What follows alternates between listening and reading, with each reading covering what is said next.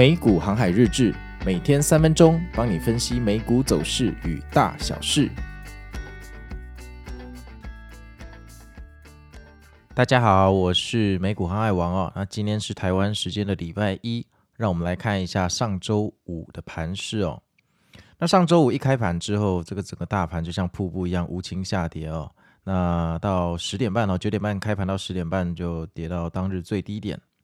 那有趣的是，这个最低点其实它并没有比呃礼拜四的最低点还要低哦，所以你可以把它当成是好事哦，你也可以把它当成是坏事。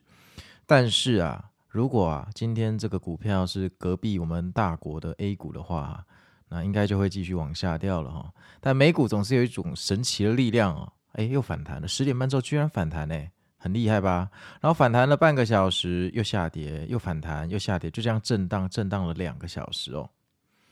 结果到了呃这个半夜三点啊，就开始无情跳水哈。那其实，在半夜三点之前，这个震荡的走势告诉了我们一个讯号，就是现在的市场仍然还是蛮乐观的。不然，如果以技术的线图的理论派来讲，今天肯定是要下去哈。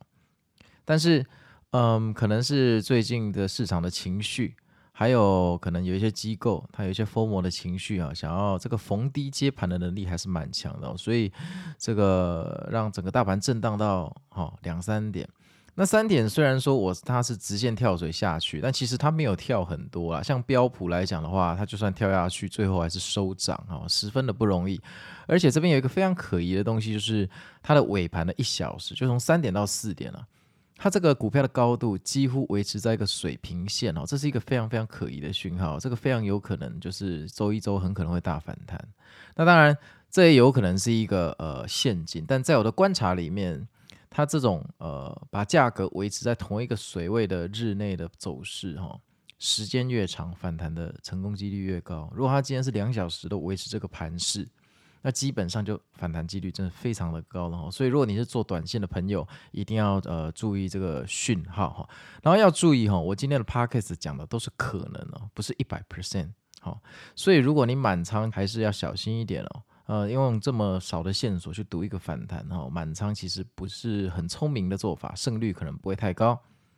那既然这个礼拜二 Google 跟微软都要财报，礼拜三还有脸书的财报哈。我自己的话，哈，这一两天会比较做观察，会等微软的财报出来，我再决定下一步。好哦，那顺便要跟大家提醒一下，今天下午的五点哦，我们会发布美股新法的下一集哦。那这一集我们请来一个大师，要跟大家介绍总体经济啊、通胀、CPI，还有非农数据对股价的影响哦，千万不要错过。那我是美股航海王，我们明天见喽，拜拜。